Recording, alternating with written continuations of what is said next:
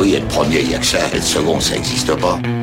Fais pas chier ou je te ferai une guerre comme t'en as jamais vu. Go ahead. Quand les types de 130 kilos disent certaines choses, ceux de 60 kilos les écoutent. Make my day. Vous savez mon nom, j'ignore le vôtre. Qui êtes-vous?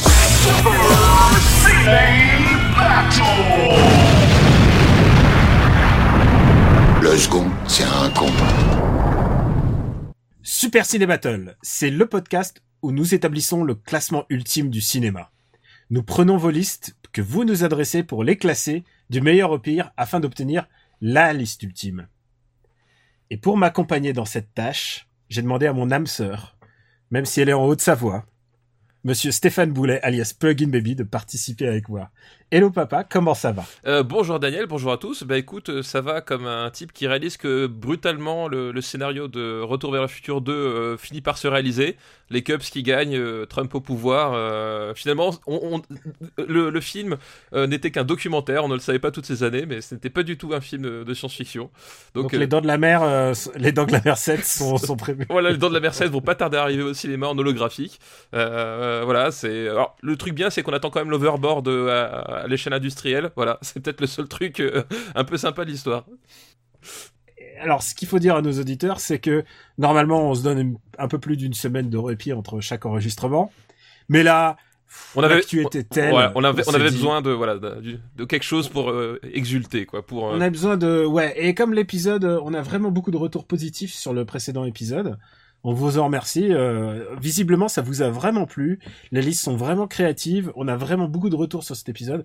On vous remercie beaucoup. euh, à chaque fois, les interactions avec vous, c'est super. Euh, c'est cool parce qu'on a l'impression soit qu'on parle à des à des cinéphiles euh, avertis, soit qu'on parle à des gens qui découvrent ça et qui y mettent de la passion. Nous modestement, on n'a pas vu tous les films, hein. mais si on peut aider, si on peut aider à remémorer un film ou un autre, je crois qu'il n'y a pas plus grand plaisir. À part Ah celui oui. d'annoncer à ses enfants que le, la démocratie est sauvée. oui, c'est ça. Non, mais c'est non, mais c'est vrai que c'est c'est comme euh, avant tout euh, pour ça qu'on est là. hein. C'est pour partager le cinéma et pour que pour que vive le cinéma de- d'une façon ou d'une autre, quoi. Et, euh, Et- voilà. Donc euh, donc Que c'est vive cool. le cinéma et que vive notre liste ultime. Et exactement la Voilà. liste ultime, la seule gravée dans le marbre. Gravée dans le marbre. Rappelons-le. Et, et rappelons-le, on- nous ne sommes que les messagers. Voilà, exactement. Nous ne sommes que le véhicule à travers la vérité passe. Voilà, nous ne sommes que les grands électeurs de cette liste ultime. Ah putain. oh putain, quel génie. Écou- Écoutez, donc pour nous faire parvenir des listes, c'est simple. C'est trois films par liste. Un titre, si vous voulez nous en, si vous voulez euh, mettre une thématique, et on vous le recommande parce que comme ça, euh, comme ça, ça nous fait marrer. Ça fait marrer aussi l'autre Gugus euh, au bout du, du podcast. Et vous l'envoyez à supercinébattle at gmail.com. On a vraiment beaucoup de listes, mais euh, il y a encore des films qui ne sont pas tombés, comme par exemple celui qu'on a teasé oui. lors de l'épisode précédent. C'est ce que j'allais te demander. Est-ce que tu as reçu quelqu'un qui te propose notre euh, notre film, euh, notre over the top des années 70 euh, Alors, pour- alors, over the top. Moi, je regarde la liste. Pour moi, il serait au top. Mais, Oui, mais le truc, c'est que on a passé dans l'épisode précédent, dans à toute fin d'épisode, on, on essaie de rajouter un petit bonus. Et, euh, et là, on avait rajouté, on avait parlé. euh, soudain, t'as eu l'illumination. Ça, c'est vraiment le film, euh, le film dont on a envie de parler. euh, ouais, ouais. le film absolu, peut-être un des films absolus pour moi des années 70. Notre over the top. Et j'ai l'impression que personne ne l'a donné. Mais encore. ouais, eh ouais, ouais. Personne n'a trouvé. Je me demande s'il faut donner un indice. Je ne sais pas. Écoute, peut-être à la fin du podcast, on sait pas. Peut-être à la fin du podcast, Voilà, on on, on donnera, on donnera Voilà. des indices. Moi, j'ai, moi, j'ai déjà mon indice que je peux donner, mais, Ah, mais peut-être à la fin. On verra bien, ouais, on verra bien. Et, euh, et donc voilà, s'il y a des doublons, on zappe, il y en aura dans celui-là, mais on, on les zappe. On est sur les années 70, donc 1970 à 1979. Et alors, sans plus attendre, on va se replonger un petit peu dans cette liste très glorieuse. oui, tu me laisses faire le numéro 1, c'est c'est mon petit plaisir personnel. Vas-y, Voilà, donc le meilleur film. make, make your day. Exactement, le meilleur film des années 70 à l'heure actuelle, c'est Dirty Harry de Don Siegel avec Clint Eastwood. Le deuxième film des années 70, c'est aussi un film avec Clint Eastwood, c'est L'homme des hautes plaines. Voilà, le troisième, eh bien c'est Jackie C'est un Chan. film avec Clint Eastwood. Bah, Est-ce que ce serait pas quelque part le Jackie Chan, le, le Clint Eastwood euh, asiatique On ne sait pas. Non, absolument pas. C'est une connerie, c'est une grosse connerie. Euh, bref, c'est Drunken Master, euh, film de Yuan Woping d'ailleurs, pour ceux qui que ça évoque quelque chose. J'espère que ça évoque quelque chose chez les, les vrais cinéphiles en tout cas. Ah bah ouais, j'espère. Quatrième, mon nom est personne que j'adore, par... que j'aborde d'amour. Vraiment, pff, c'est un film génial. Et je reçois beaucoup de lettres en me disant ouais t'as raison, t'as raison dans les personnes. Et je reçois aussi beaucoup de lettres pour dire que le sixième est tu l'as descendu. Alors, C'est toi. je ne l'ai pas descendu et, et je Le pense. cinquième est le convoi de la peur et le sixième c'est le château de Cagliostro. Et, et j'ai- peur, les, les enfants, je, je devrais vous le dire, mais j'ai peur qu'ils continuent de descendre. Hein. Ouais, enfin tout- tant qu'il est pas sous Moonraker tout va bien. oui, ça, ça, Et- ça ira, je pense. Et écoute, euh, 15e, un amour de coccinelle. Et quelqu'un m'a rappelé à juste titre que la coccinelle est masculin, alors que je croyais que c'était vraiment un personnage féminin, mais non, mais et vraiment, pff, on s'en fout d'un amour de coccinelle. Oui, je, je, je crois que globalement on s'en branle. Hein, c'est... Et alors, on s'en branle encore plus de la bataille de la planète des singes, enfin, la planète des singes, euh, volume 1, épisode 5, Oui, c'est ça. Et Lady Oscar, qui vivait sous la Révolution, avec ses acteurs anglo- anglais et polonais et tchèques. Et filmé euh, en dépit du bon sens, euh, sur une logique euh, dont, on cherche encore la, la présence. euh. voilà, d'ailleurs c'est drôle, il y, a un- il y a un auditeur qui nous a rappelé une, anecdote personnelle autour de ce film-là, centrée sur une scène qui n'a strictement aucun sens, euh, qui est posée là et qui ne sert à rien, et voilà, et ça l'a marqué à vie. Donc c'est voilà, Lady Oscar, c'est, c'est le film euh, What the fuck.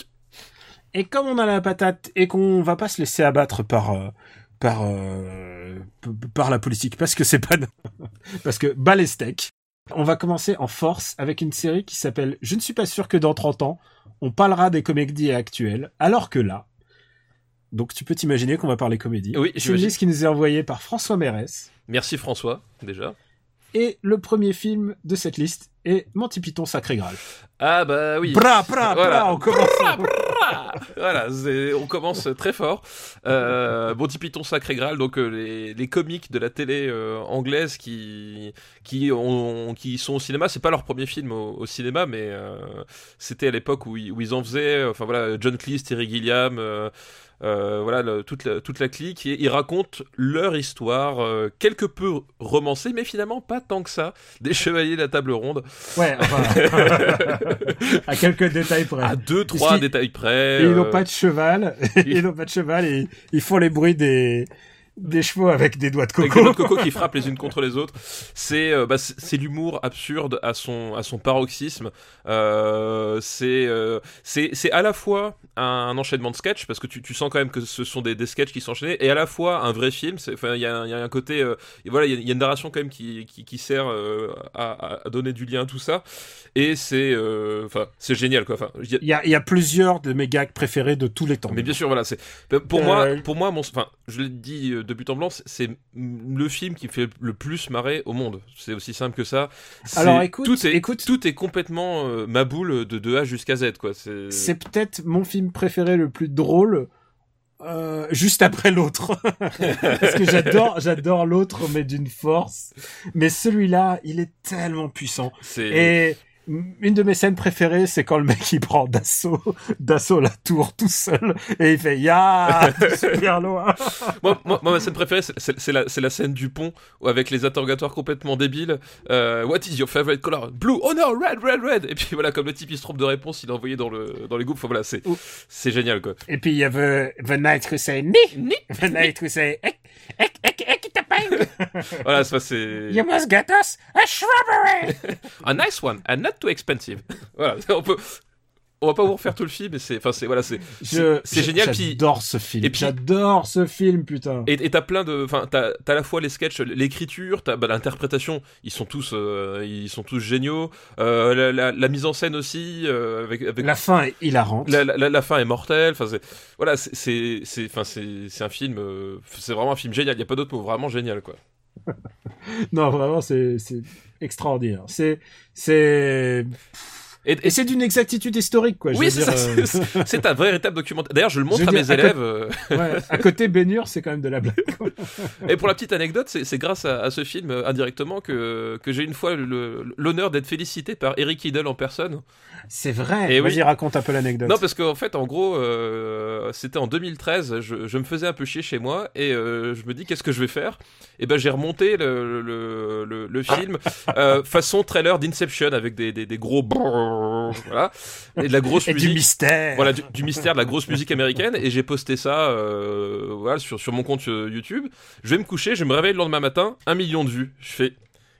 Qu'est-ce qui se passe Et, Et j'ai fait- envie de dire, prends, prends ça, Norman. Voilà, et, et en fait, bah, du coup, je, je sais pas, la vidéo est, est partie euh, sur les internets virales sans que j'ai vraiment trop compris co- comment, et c'est remonté jusqu'à jus- jusqu'à John Cleese et Eric Idle, euh, voilà, donc c'était euh, c'était mon, plus grand fait d'armes personnel. John Cleese qui est peut-être un des hommes les plus drôles du monde.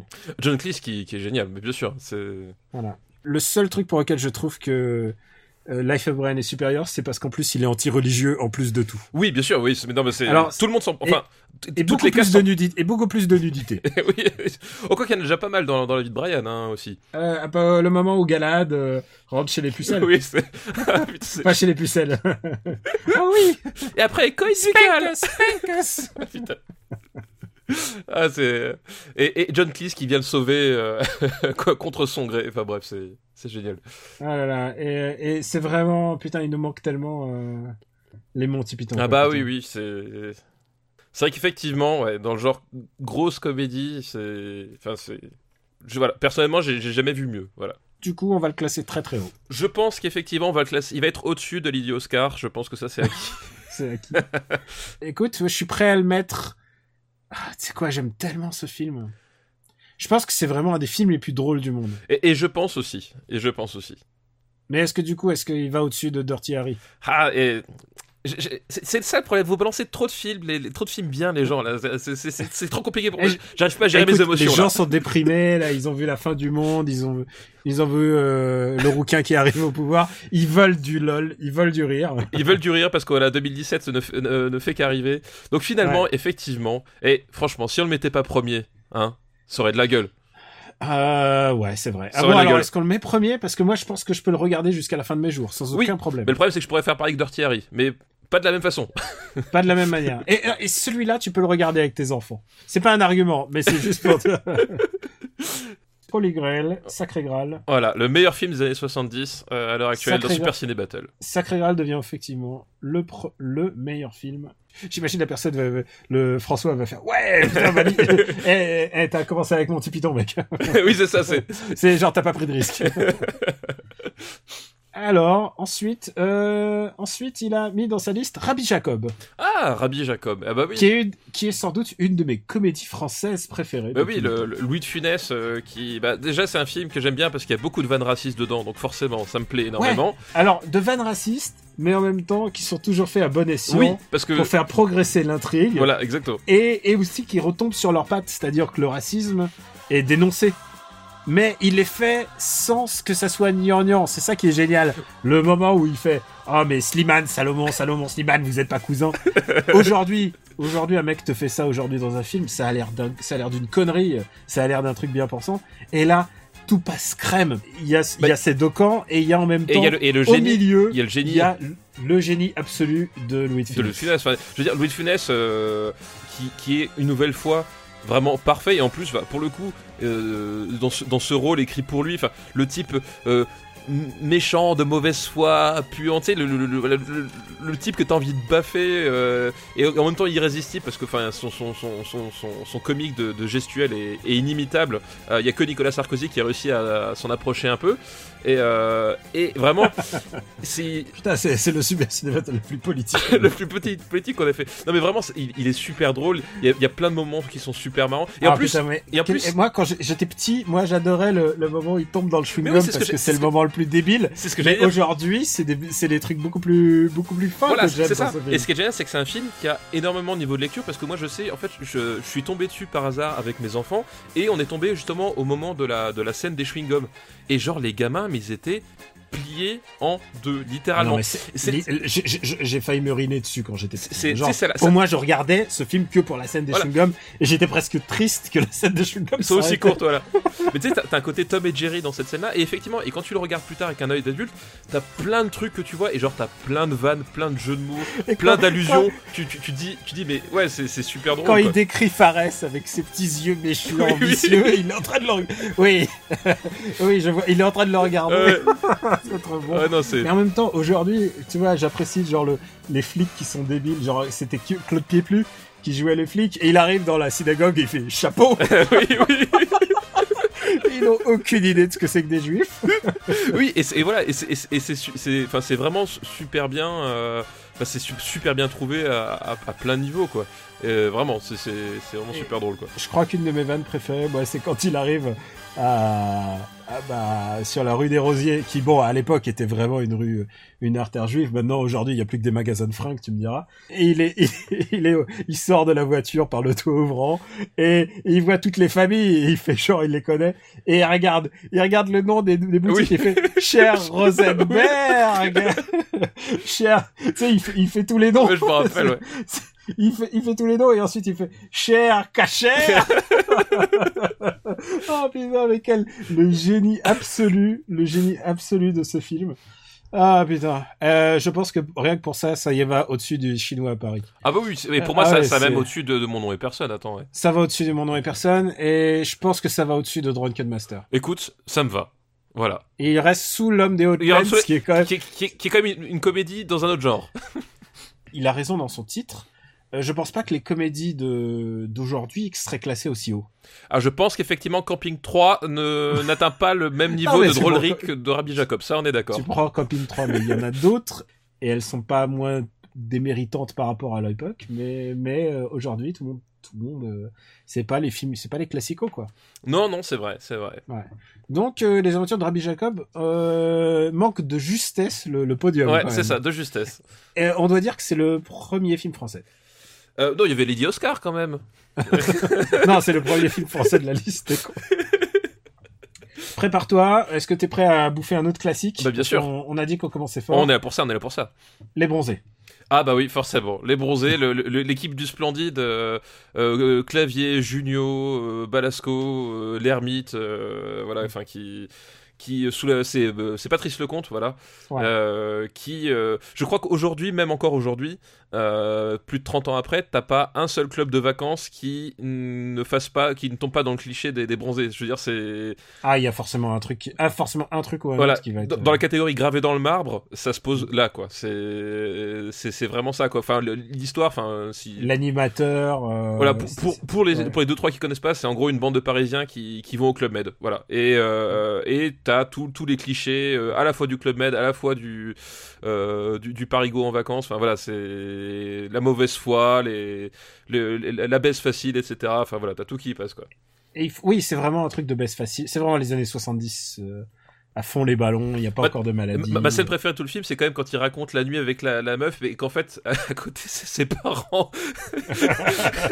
c'est c'est- c'est le truc. Ah, qu'est-ce que je lui ai mis J'ai- Et la la- fille arrive et papa il lui fout une tarte. Ouais, ça. La, la, la, la phra- la phrase, si je me souviens bien, c'est quelque chose. C'est genre, euh, je sais pas quel âge elle a, mais je peux te dire, elle aime la bite. Et puis la, la gamine, elle débarque et. Et l'ermite, il, alors- il, il remet ses lunettes, sais, il se barre incognito. Tout ingénu. Et alors, il faut le dire aussi que c'est une adaptation d'une pièce de théâtre et c'est un moment où le fait d'avoir changé l'endroit, que c'est plus à huis clos, enfin que c'est plus un- une, une pièce de théâtre, mais tout d'un coup que le, le film respire, il y a vraiment une idée de film, même si c'est des, toujours des Oui. successions de sketchs. Oui, bien sûr, mais c'est. Oui, oui.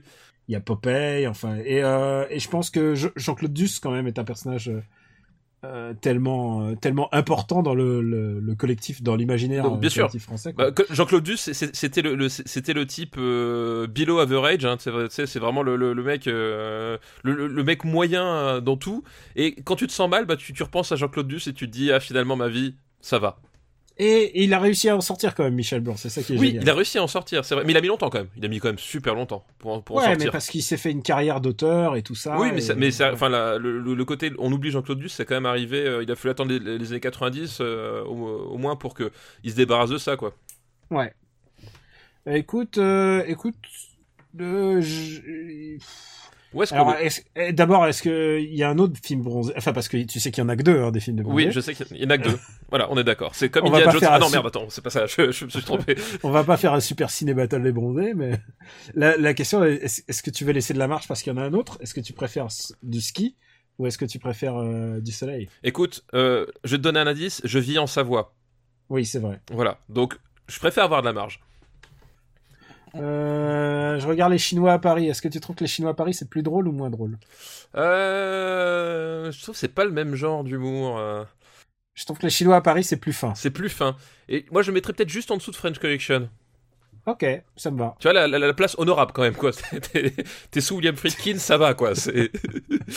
T'es sous fucking William Friedkin et euh, au-dessus de Louis Malle. Mais au-dessous de lui, bah, Je pense que Patrice Lecomte n'aurait jamais espéré. c'est ça. Je pense que globalement, on peut dire que c'est pas une mauvaise place, quoi. Alors, je prends deux mètres de recul et notre liste, elle a quand même méga de la gueule. Quoi. Et- et Merci les années Patrice 70. Lecomte est à deux places de, euh, de quand même, euh, de Solaris, tu vois, c'est de Tarkovsky, hein, quand même. Nique-toi, Tarkovsky. Pour continuer sur la bonne humeur, c'est une liste de David Introligator. Merci David Et- pour ta liste, enfin ta future Et liste. c'est une liste que t'as vue parce qu'il l'a, il l'a presque envoyée sur Twitter, mais c'était une journée un peu particulière. C'est une liste qui s'appelle Make America Great Again. Forcément. Donc tu sais de quoi on va parler. D'America.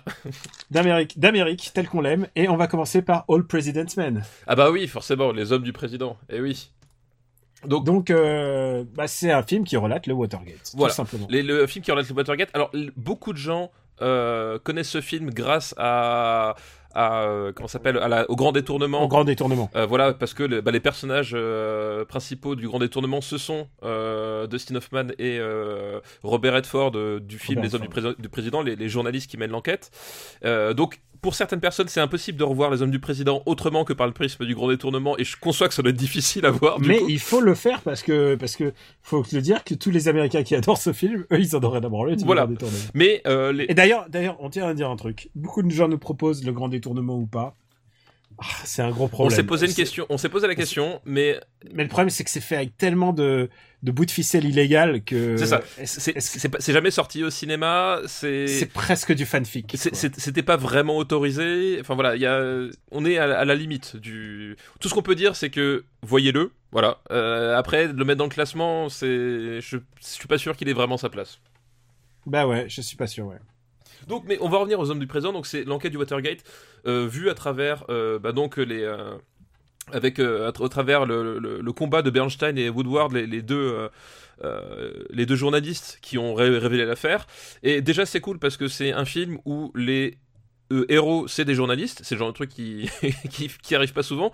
Et surtout, c'est un film réalisé par Lanji Pakula, c'est un film qui, mine de rien, c'est juste des mecs qui passent des coups de fil, qui qui, qui, posent des questions et qui réfléchissent, mais il arrive à rendre ça vraiment euh, passionnant en fait. Il y a, euh, une vraie, euh, il y a une vraie dynamique de mise en scène dans ce film-là, et à chaque fois que je le regarde, C'est ça qui est assez incroyable. Et, même, et, et- et même les gens qui le connaissent par le grand détournement savent que ça- à chaque fois que tu vois les séquences de, des hommes du président, tout d'un coup le film s'agite en fait. Oui, c'est ça. Il y a, il y, a, il y a un côté, euh, c'est que des mecs euh, en, en costume qui réfléchissent avec un stylo, et il y a, il y, a une- vraie dynamique de mise en scène, il y a un vrai, une vraie gestion de, de, de, de l'intensité, du suspense, etc.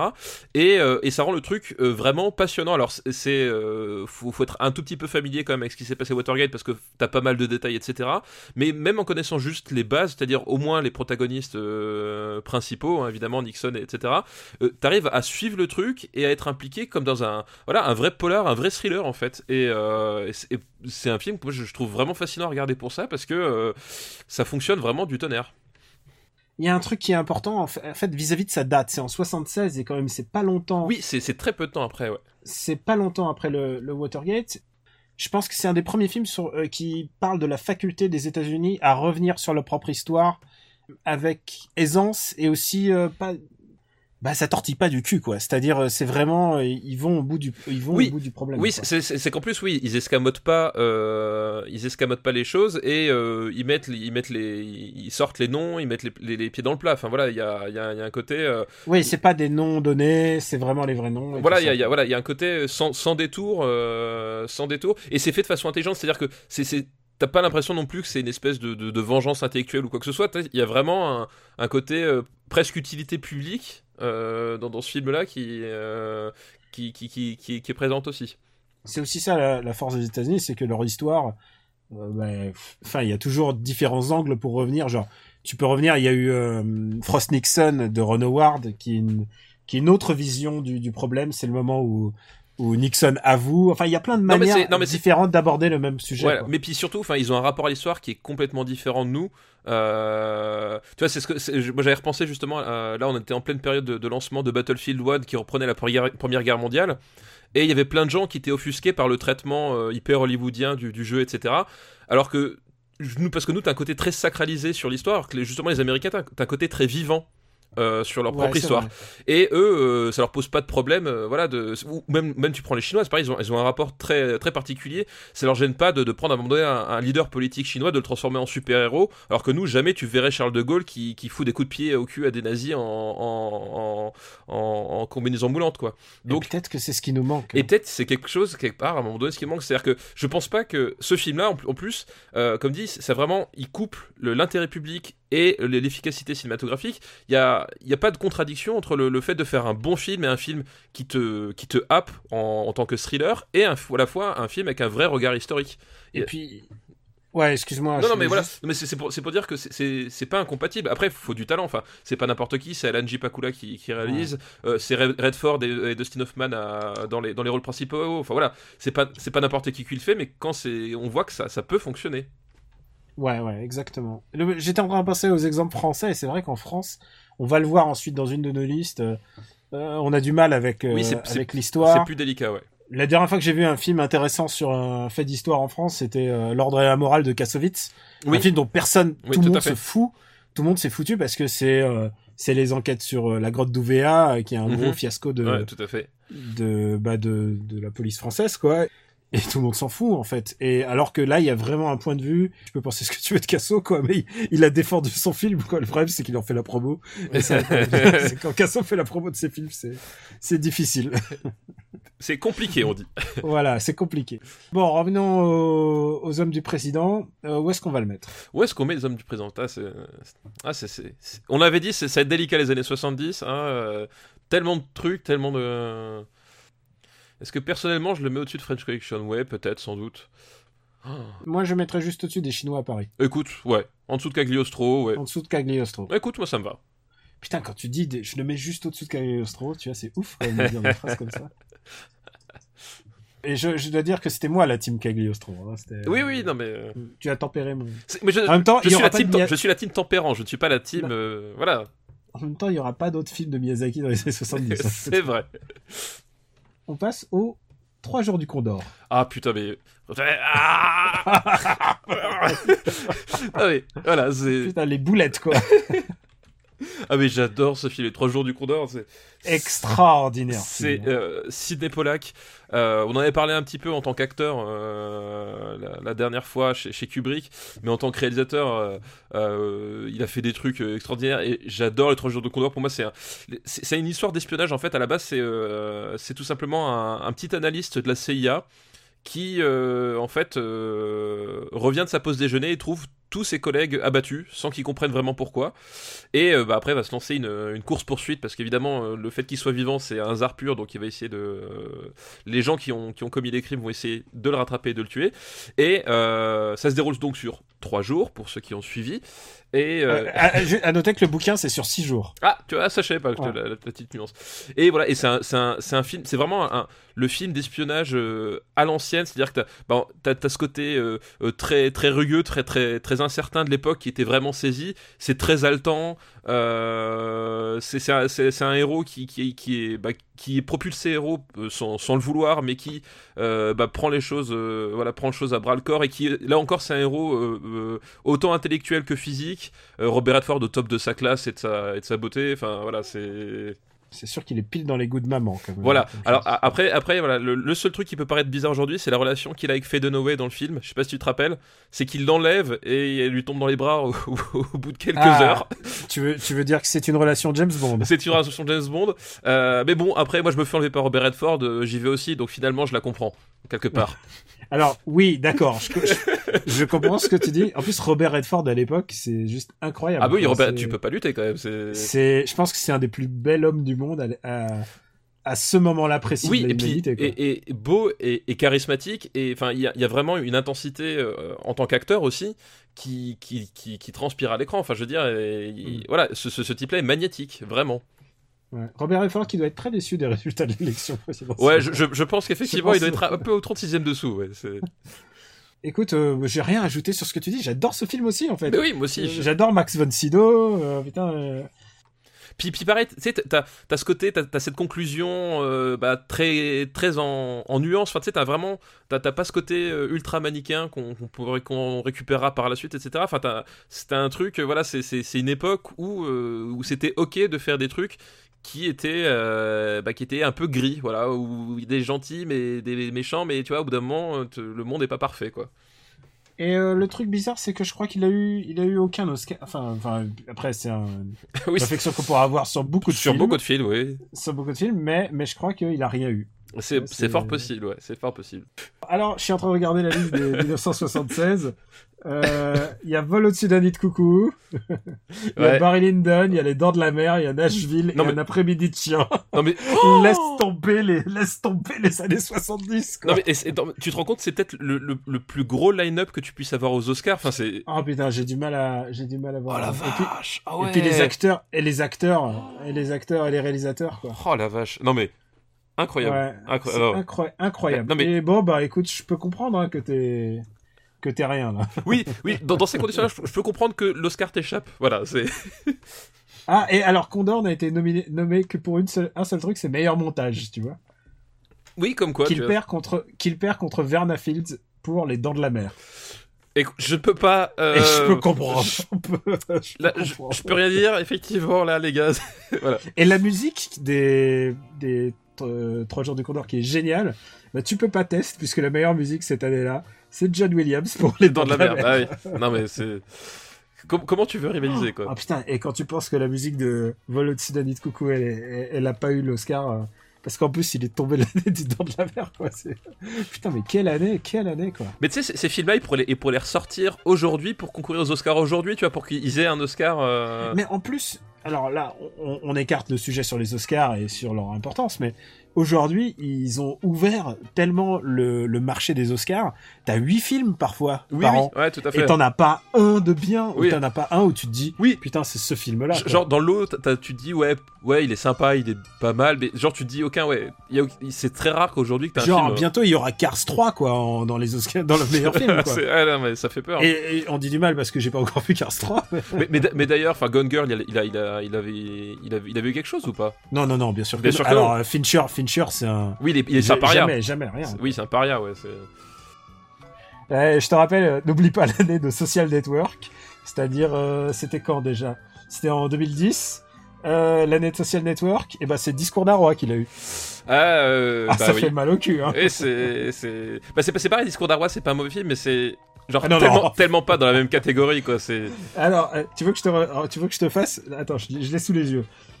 C'est le Discours d'un roi qu'il a. Les nommés sont 127 heures, Black Swan, Inception, Fighter, Social Network, The Kids Are Alright, Toy Story 3, True Grit et Winter's Bone, quoi. Il y a combien de films non.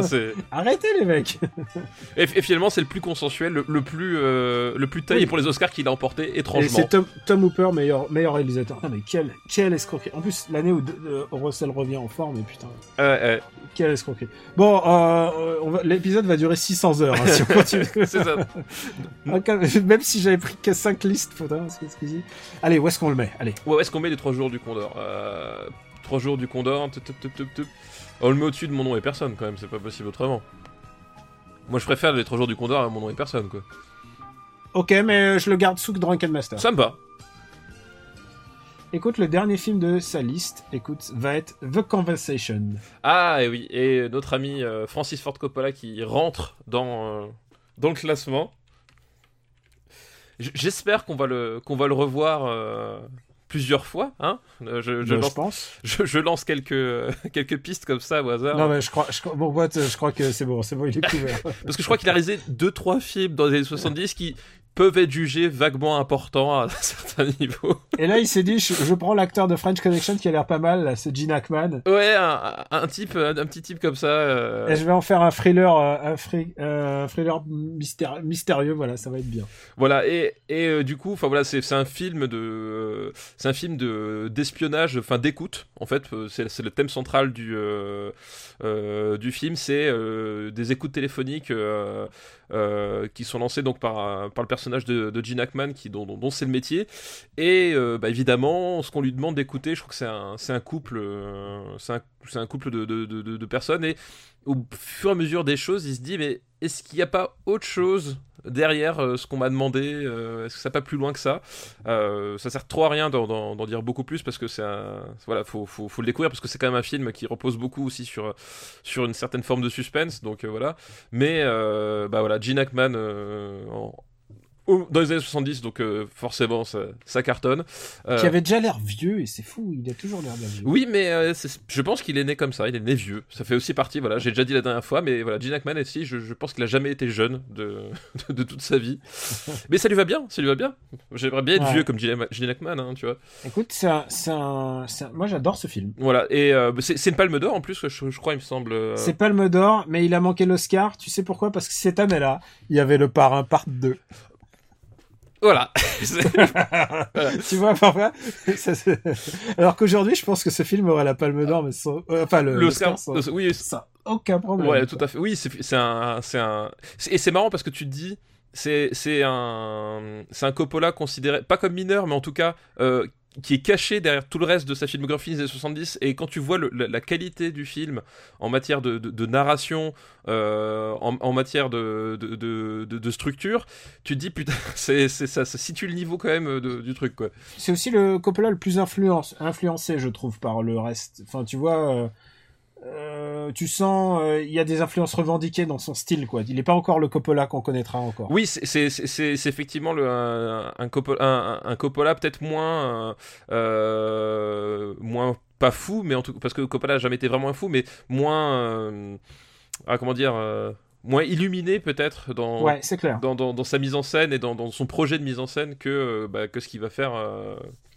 ces années-là aussi. Ouais. Mais écoute, où est-ce qu'on va mettre euh, euh, conversa- C'est quoi déjà son titre en français? Euh, C'est Conversation euh, secrète. Conversation secrète. Euh, pour moi, pour moi, il va en dessous du, du 3 jours du Condor déjà.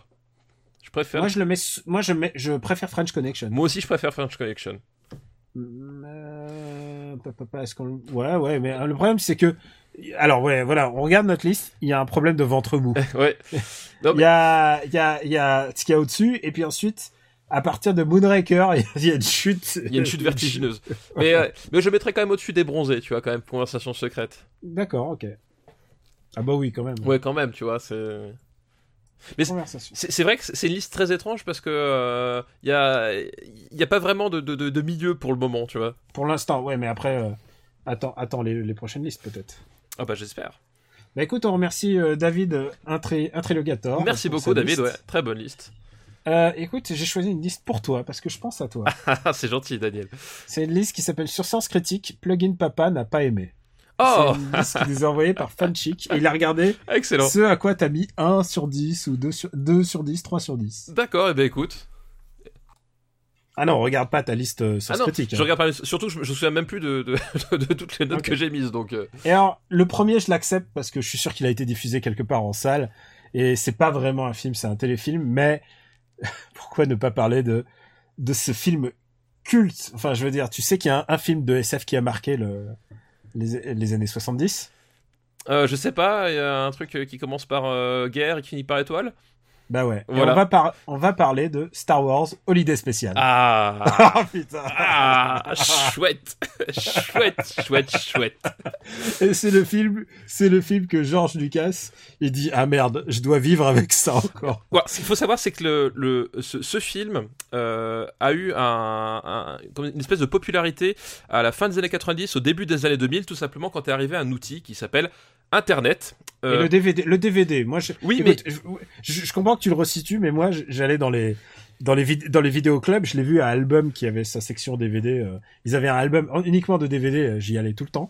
Et là, tout d'un coup, je vois Star Wars Holiday Special, je fais oh, putain, ah, incroyable, il y a un nouveau Star Wars, tu sais parce que vous vous en rendez pas compte parce qu'il y a eu des des chiés de Star Wars depuis et tout ça. Enfin, il y a eu l'épisode 7 et tout ça. À l'époque, il y avait rien de nouveau de Star Wars. C'était fini, c'était fini. ouais, et t'imagines, et tu tombes là-dessus, quoi. En disant, c'est la guerre des étoiles et tu tombes là-dessus, quoi. Et là, je tombe là-dessus, je fais oh, oh là là, ce trésor caché qu'on m'a caché. Non, mais Et, et, et évidemment, évidemment, je l'ai acheté.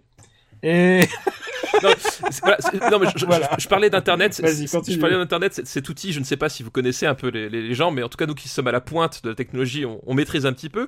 Et euh, c'est un film en fait. Il, il s'est fait une réputation sur internet parce que euh, George Lucas à l'époque faisait fermer tous les sites qui euh, hébergeaient une copie de ce film. Mais genre, il a fait une track pendant, euh, pendant je sais pas, euh, ça durait peut-être 2-3 ans. Il fermait systématiquement tous les films. Et du coup, forcément, la réputation du film a grandi, c'est-à-dire c'était le truc à choper parce que euh, ah, c'était interdit, je- même George Lucas veut pas, veut pas qu'on le voit, etc. Machin. Et donc, t'avais une espèce de course qui se lançait sur euh, est-ce qu'on va arriver à choper le film, oui ou non?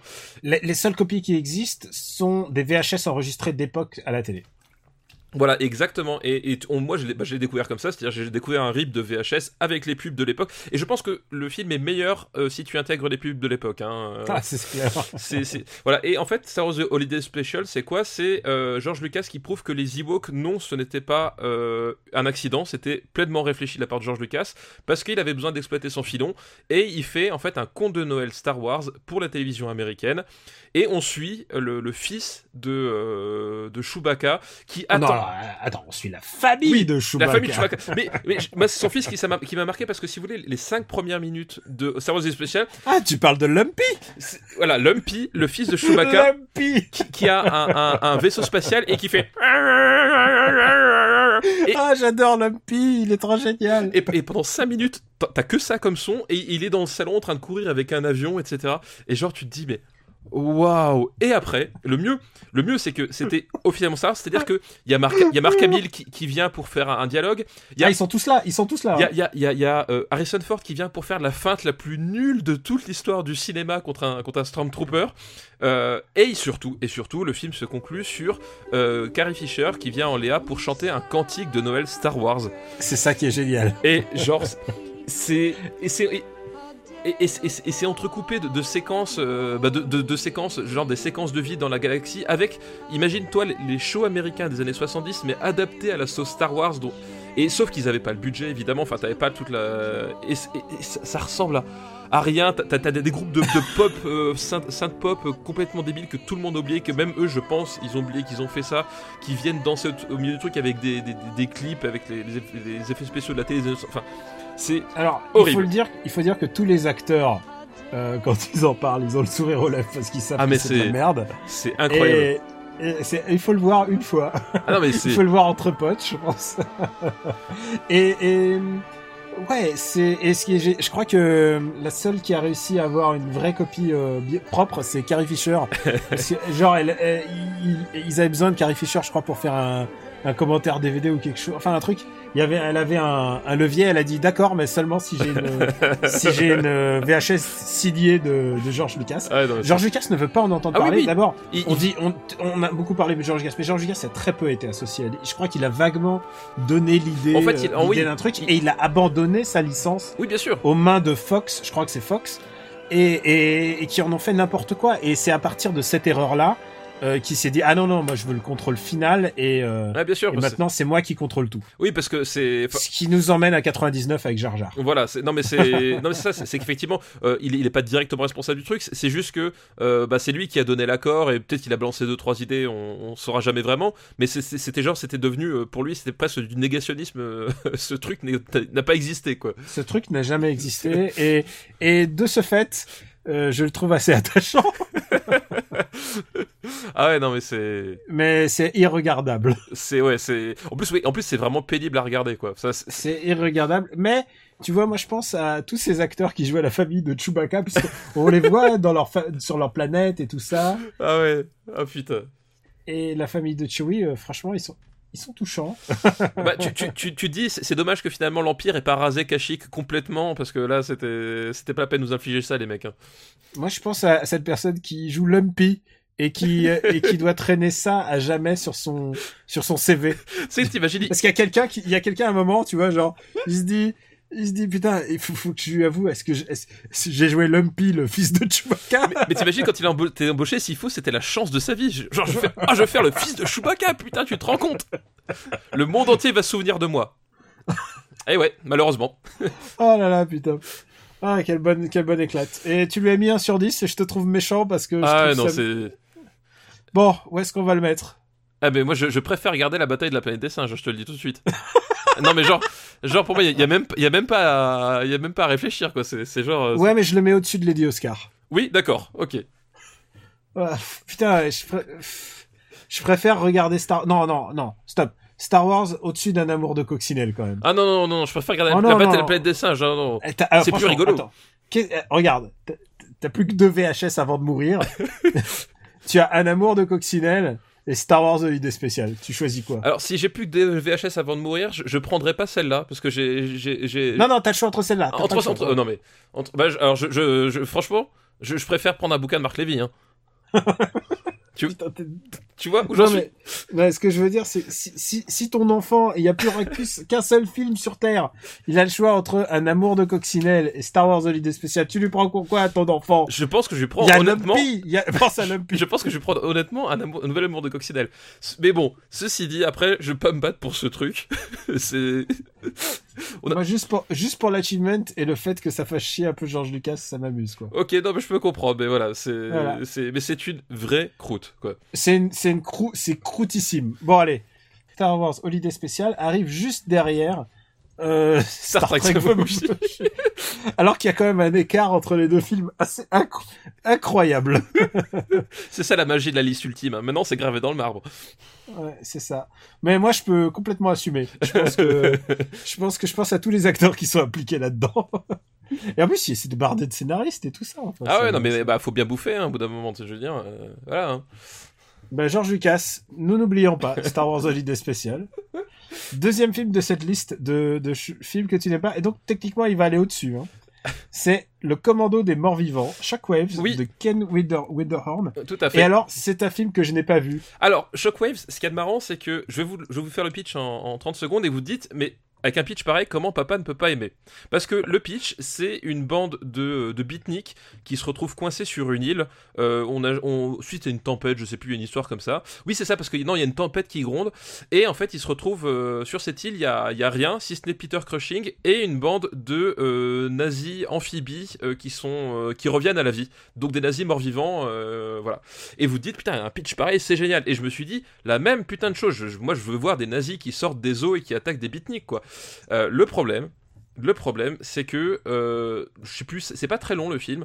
Euh, ça doit durer une heure, une heure et demie, une heure quarante, peut-être. Attends, mais ça me dit quelque chose. Est-ce que je l'ai pas vu? Et t'as l'impression que ça dure littéralement 12 heures. C'est super chiant en fait. Et, euh, c'est et, et les fameux nazis, les fameux nazis zombies qui tu les vois très très peu. Et en fait, les scènes où ils interviennent, enfin, euh, elles sont même pas drôles. C'est c'est c'est c'est- c'est- c'est même pas gore. C'est même pas voilà. C'est c'est juste nul. C'est juste un film chiant et nul et un tel potentiel gâché. Ça me révolte quoi. Mais attends, je suis en train de me demander si Nanarland, ils avaient pas fait un truc comme ça, mais... Ah, c'est- possible, enfin, c'est. Mais, euh, et- mais moi, voilà, c'est un film, je, je, je, vois le pitch, je fais, oh putain, ça va être génial et tout. Ah, c'est mais je scandaleux, quoi. vois, je vois, c'est c'est un film, mais c'est surtout un film qui a généré ensuite une espèce de de bah, de film de zombies euh, nazis quoi. Oui, non, mais c'est ça, oui, bah, c'est. c'est- Voilà. c'est- euh, Je vais relire ta critique, c'est chiant comme la mort, con comme une bite, lent comme un escargot, passionnant comme une cruche d'eau. Voilà, bah, c'est exactement ça. C'est un film, genre, j'étais euh, je- je- j'ai- j'étais là, je fais, mais quand est-ce que ça va putain de démarrer? Et évidemment, euh, tous les acteurs euh, euh, dedans, enfin, sont du- Peter Cushing. Ouais, il y a. Peter Cushing. Et, et c'est le seul. Enfin, et encore, encore, il est vraiment pas au top de la forme. C'est-à-dire que tu, tu sens qu'il est là. On lui a dit, hé Peter, il y, a un- il y a un tournage sur une île déserte. euh, viens. Il fait, ah bah, ça tombe bien, j'ai les impôts à payer, j'arrive. Mais Là, il a l'air content de toucher son chèque. et, et voilà, c'est un acteur que j'aime beaucoup, Peter Cushing. Mais là, c'est, là, il est pas du tout dedans. Et tout le reste du casting, c'est, euh, voilà. Et donc c'est voilà, Oh, grosse déception. Oui, oui, je crois que je, je crois que moi je l'ai pas vu en entier. Non, mais voilà, Mais c'est, je, vois, je vois les, les zombies, les zombies nazis. voilà, et c'est, et c'est quel potentiel gâché, quel potentiel gâché. Ouais, mais bon, il faut dire que ça a ouvert la voie à beaucoup d'autres nanars, donc. euh, Ah, mais il en- il, faut- il en faut toujours un pour essuyer les plâtres. Hein. Bon alors où est-ce qu'on va mettre euh, le commando des morts vivants? Moi- C'est tout... Allez, écoute, je te laisse. euh, Je l'ai pas vu en entier, donc je te, Eh ben, je te laisse. Moi, je le mets juste au-dessus de Wars Holiday Special. Voilà. C'est vrai? Ouais. Putain, mais le, le, le, le bas de tableau commence à s'étoffer un Voilà, petit on peu. commence à avoir de- des sérieux clients en bas. Le commando des morts vivants.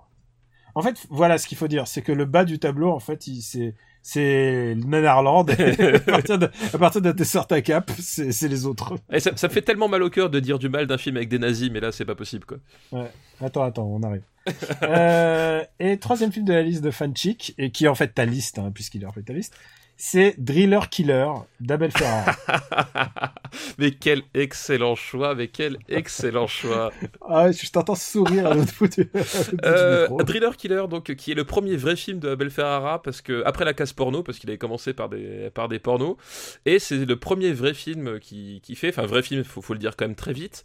Euh, L'histoire, c'est un, un espèce d'artiste maudit qui euh, pète les plombs et qui se met à percer son entourage avec une perceuse, donc.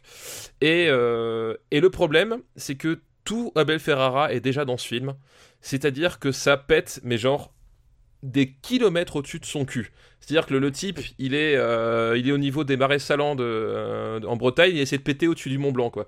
Et c'est, euh, et, et, et c'est insupportable parce que y a, ça tient pas debout. En fait, c'est-à-dire que le type, il empile plein de séquences. Sans queue ni tête les unes par-dessus les deux autres. En plus, Ferrara joue le personnage principal et il est insupportable. Mais genre, c'est, il a baffé tout le long à faire son artiste maudit. Tu sais jamais trop si c'est parce qu'il est frustré sexuellement, ou si c'est sa copine, ou si c'est les voisins du dessus euh, qui, qui jouent trop fort de la musique. Euh, il sort, il perce des, des SDF avec sa perceuse et il rentre chez lui. Et en fait, ça a aucune incidence. Et euh, ça se termine en queue de poisson. C'est et en plus, euh, comme souvent chez Ferrara, c'est filmé avec la bite. euh, c'est moche. Enfin, visuellement, c'est moche. C'est voilà, c'est c'est un film insupportable parce que hyper prétentieux et genre le type il a genre pas pas 10% du talent qui se revendique quoi. Est-ce que je peux lire ta critique de l'époque? Oui, tu peux lire ma critique de l'époque, oui. En somme, tout Ferrara est déjà là. Voilà. Une vilaine baudruche qui brasse du vent en essayant de se la jouer trash pour se donner une substance cruellement absente. Oui, non, mais c'est exactement ça. C'est exactement ça. C'est une grosse baudruche vide et laide. Et en plus, moi, ce qui me sidère, c'est que bah, l'époque quand même des, des tueurs en série, euh, c'était vachement en vogue, etc. Et je pense qu'il a pris la perceuse parce que c'était le dernier truc qui avait pas été utilisé. Euh, mais ça sert à rien. T'as un caractère hyper sexuel dans le truc. Euh, bah, c'est bah, c'est même pas exploité. Voilà, c'est juste j'ai une perceuse. En plus, c'est ridicule parce qu'il se balade avec sa batterie parce qu'à l'époque t'avais pas les perceuses Bosch, tu sais, comme on a aujourd'hui. Donc il se, il se balade avec une énorme batterie avec un gros câble. ça ni queue ni tête, c'est débile, ça fonctionne pas. Genre, t'y crois jamais, jamais. Voilà. Et. Enfin, voilà. Grosse baudruche LED. Voilà, je pouvais pas dire mieux que, que, que ce que je disais déjà. Bah écoute, je te laisse la responsabilité.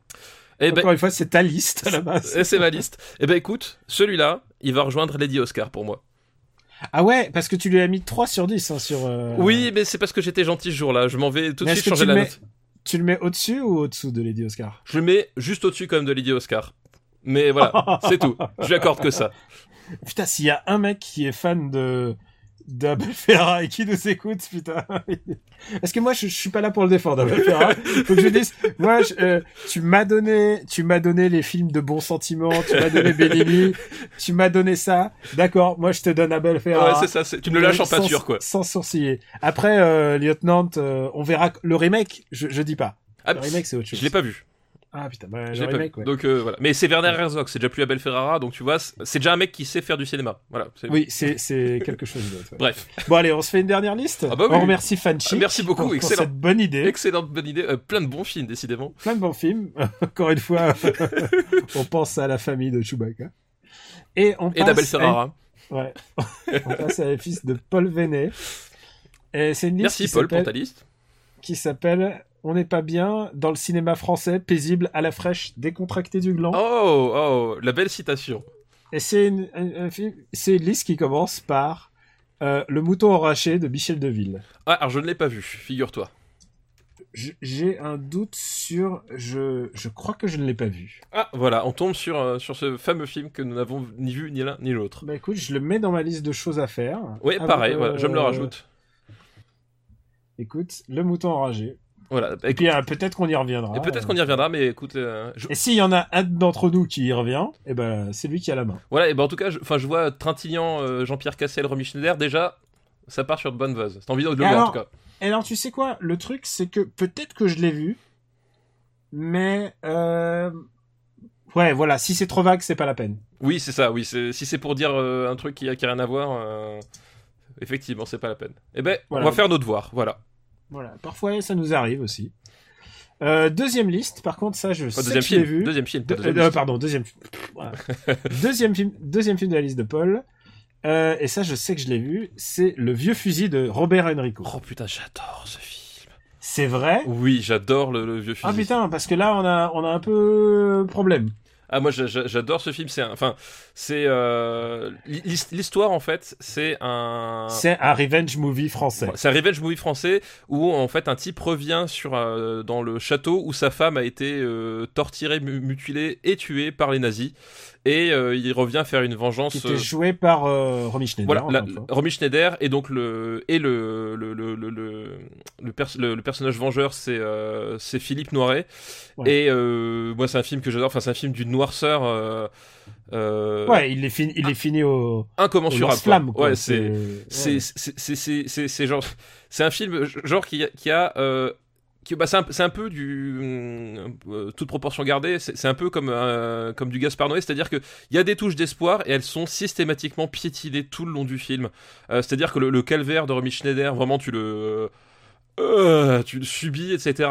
Euh, Ouais. la, la- la descente aux enfers psychologiques du personnage de Noiret, c'est pareil, tu, tu te la prends en pleine gueule et tu, tu vois ce, ce- ce type vraiment qui, qui dérive, vraiment, tu sais, il, il part loin, tellement loin de nous, tellement loin de tout, et, et il s'enferme dans, ce, dans cette, cette spirale de violence. Enfin, c'est, et euh, je trouve ce film hypnotique et euh, voilà, j'adore ce film quoi. Écoute, si tu le prends du point de vue juste euh, revenge movie, ça fonctionne, mais je j'ai un gros problème avec son académisme. Ah, C'est vrai, c'est vraiment de la réa, c'est de la réa de papa quoi. Ouais, et encore, je trouve, enfin, il y a, il y a un côté justement très, euh, très, euh, comment dire, euh, justement très cru qui ressort de ça en fait finalement. Il y a un côté, effectivement, je, je vois ce que tu veux dire. Tu Mais- vois, c'est genre, euh, Je vois ce que tu veux dire, mais en même temps, moi je trouve que ça participe au, au côté. euh, Il y, a, il y a des moments, il y a des scènes, t'as envie qu'elles se terminent. Enfin, tu sais, il y a un côté, euh, ah, s'il te plaît, euh, passe à autre chose quoi. Et, ouais. Et, et ce que je veux dire, c'est que ça, en plus, ça conforte cette idée. les- En fait, ce qu'il faut expliquer aux gens, c'est que c'est revenge movie sur le massacre d'Oradour sur Clan. Oui, c'est exactement. oui, c'est oui, C'est exactement ça. hein. C'est librement inspiré, mais c'est il y a, enfin, il y a clairement. euh, Oui, de toute façon, oui, c'est- c'est c'est- c'est- c'est effectivement quand tu, quand tu rapproches les, les, deux, les deux faits, euh, oui, forcément, c'est c'est une inspiration euh, plus que directe, quoi. Et euh, ouais, alors je reproche cet académisme bah, parce que parce que c'est pas c'est pas de la grande réa pour moi déjà, mais c'est c'est y a enfin vraiment euh, c'est pas pour rien que c'est le premier film qui a eu le premier César de l'histoire quoi. Oui, Le premier. César du meilleur film de l'histoire. Enrico était pas président de l'académie, enfin il y avait tout un truc. ah, peut-être, trop- ouais. Bah tu sais c'était le première fois donc euh, il fallait essuyer les plates comme tu disais. Euh, moi je suis pas ouf de ce film. Alors, c'est Euh, c'est pas le plus grand revenge movie des années 70 parce qu'il a eu tellement, mais c'est un film, moi, je trouve que. euh, Et, et, dans- et cette vision, cette vision de la France, de le justicier, tout ça, qui est tellement antinomique par rapport à tout d'un coup, euh, justement, les films un peu réels qui commencent à émerger Oui, comme mais, justement, mais moi ce que j'aime bien, c'est que c'est, enfin, c'est vraiment un. Moi, ce qui me captive, c'est que c'est un, un film qui où tu vois ce la- le, le personnage qui s'enferme dans, dans, dans sa spirale de, de, violence. Enfin, au bout d'un moment, il finit par être hors de hors de, du temps, hors de lui, hors de tout, quoi. Et, euh, et le fait que ce soit justement Noiret.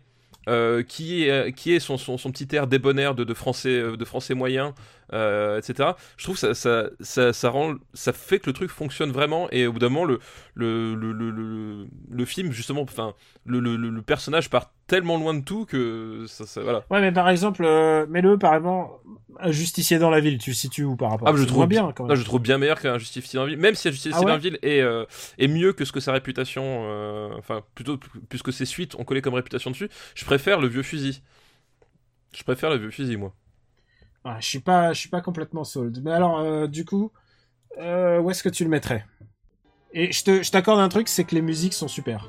Oui c'est euh, c'est François Droubet. Je crois que Oui. c'est genre, c'est peut-être son dernier film. euh, c'est son, Ah. peut-être son dernier film. Jean-François, euh, enfin Jean-François, pardon, François Droubet, euh, quel grand compositeur du, du cinéma français. il a fait tellement de, tellement de trucs dans ces années-là. Et là, peut-être, là, il faut que tu t'imagines la musique, mais, mais peut-être je l'ai mis en. En, en- voilà, en, en partition de fond. en partition de fond parce que ça avait assez plu dans l'épisode précédent. Et c'est vrai que les musiques des années 70 s'y prêtent en fait. Oui, mais il y, avait un truc assez particulier. Hein, Euh, Croyez-moi que je l'aimais pas John Williams sur sur Star Wars, sinon je pense qu'on se fait marbrer. Ouais, sinon, ouais, on, on se fait striker tout de suite. Euh, je sais pas. Moi, personnellement, je le mettrais, euh, je le mettrais quelque part juste au-dessous de French Connection. Alors au-dessous, mais je peux pas le mettre au-dessus de la combe Lucien. D'accord, ok. Bah, comme moi, je l'ai pas vu, euh, écoute, je peux te l'accorder. Mais il est au-dessus de Viager, ça te va? Ça me va. Ok, parfait. Mais les bronzés restent devant. Qui- Les bronzés, qui, la magie. ouais, qui est une sorte de revenge movie à, à sa façon aussi. Les revenge movie du bon goût, tu vois. Tu sais que j'ai des potes qui arrivent pas, qui sont totalement hermétiques au, au film des Splendides et tout ça, quoi. Ouais, peut-être aussi ils ont été Ah, gavés par, euh, par tous les mecs qui connaissent les dialogues par cœur et tout. Bah ouais, la dernière fois. et en fait, c'est- en fait, et en plus c'est ça qui est fou avec euh, avec ce genre de film, c'est que ils ont pas fait tant d'entrées, mais par contre ensuite ils sont devenus cultes ensuite parce qu'ils sont passés tellement de fois. C'est ce que j'allais télé. dire. Faut, faut, faut se rappeler que euh, à notre époque, euh, si tu le voyais pas une ou deux fois par an, c'est qu'il y avait un problème, quoi. Il passait genre Ouais. tout le temps, quoi. Donc forcément, au bout d'un moment, tu fi- ça finissait par rentrer, quoi. Écoute, euh, et le dernier film de cette liste, c'est Les Valseuses. Ah, étonnamment, vu le titre, tu vois, Là, il fallait bien qu'on traite des valseuses à un moment. bah oui, il fallait bien. Ouais. Bon, écoute. euh, Les valseuses tu- de Bertrand Blier. euh, Est-ce qu'on a besoin de présenter les valseuses? Ouais, quand même. parce Un petit peu, beaucoup- oui. Ouais, Bah, c'est euh, c'est l'histoire de, de deux petits voyous euh, qui croisent le, le chemin de, de Miu Miu. Euh, ou Miu pour les intimes, euh, et qui, euh, bah, euh, à son contact, Tombe amoureux, tous les deux. amoureux tous les deux et s'installe une relation euh, à trois, Un- mais Un trouble. voilà, un trouble, voilà, mais un trouble euh, consenti. Euh, c'est- C'est-à-dire que c'est pas le triangle amoureux classique du mec jaloux, du truc machin. Enfin, il y, a un- il y a un côté et un côté, voilà, liberté, la liberté sexuelle, voilà, de ces années-là, qui s'exprime à travers ce couple et à travers aussi des dialogues absolument, euh, absolument fabuleux, euh, qui, euh, qui, qui débitent tout un tas de, tout un tas de saloperies avec une, une élégance un peu particulière. Bah voilà, c'est deux pardieux, c'est deux vers. Donc c'est des types, ils pouvaient te balancer n'importe quelle saloperie, euh, ça, ça, ça, ça donnait Avec aplomb. avec, aplomb et ça fonctionnait toujours quoi. Donc Ouais. Et, et du coup, c'est des films qui sont devenus cultes parce que déjà, enfin. bah, déjà euh, des films, les répliques. voilà, des, les répliques, les- puis surtout c'est la façon de La thématique. Voilà. La thématique. avec euh, la thématique, voilà, la, la thématique, la façon de le traiter, t'en avais T'en as pas beaucoup des films qui identifiables comme ça. Enfin voilà, vraiment, c'était, il a pas lancé de mode. et- Enfin voilà, c'est un, un film un peu unique dans son genre quoi aussi. Ouais, et puis, puis c'est toujours borderline. Enfin, il y a une scène de, il y a une scène de, avec Jeanne Moreau qui est déjà, qui est déjà Jeanne Moreau, on va dire. Euh, Il y a, il y a, si je me souviens bien, il y a Isabelle Huppert, hein, qui est dé- déjà Isabelle Huppert. Ce qui fait toujours du borderline. Je crois qu'elle est parce qu'elle est super jeune, là, à l'époque. Oui, je, je, je sais plus, je sais plus, euh, je sais plus quel âge de Power. Moi, j'ai un souci avec ce film. J'ai du mal à le regarder, moi. Tu vas le regarder dans quel sens? Je suis pas fan. Je comprends l'impact qu'il a eu euh, sur sur les gens à l'époque parce que c'était plutôt un film iconoclaste, euh, c'était un film de cul, obsédé, tout ce que tu veux, et ça agace en général les gens euh, qu'on n'aime pas. Mais euh, Ces gens-là. je sais pas, il y a un truc qui m'a qui m'a toujours, je, je sais pas, j'ai peut-être que je l'ai toujours vu dans de mauvaises circonstances, c'est-à-dire avec tes parents.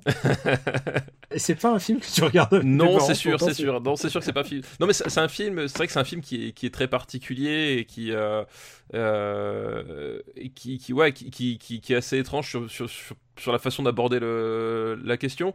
Moi, c'est un film que j'aime bien. Euh, j'aime bien pour, bah, pour, pour- voilà tout ce qu'on a dit, tout ce qu'il a, tout ce qu'il a porté. Puis il y a quand même, c'est voilà, certaines, certaines euh, passes d'armes verbales qui sont, qui sont vraiment, vraiment géniales. Mais c'est un film effectivement que je reconnais qui, qui est assez, assez étrange à, à regarder quoi. Et honnêtement. un petit peu surévalué avec le temps. Après, en fait, je sais pas si surévalue ou pas, mais en tout cas, c'est pas, je sais pas si c'est un film que, que je pourrais revoir très souvent non plus, tu vois.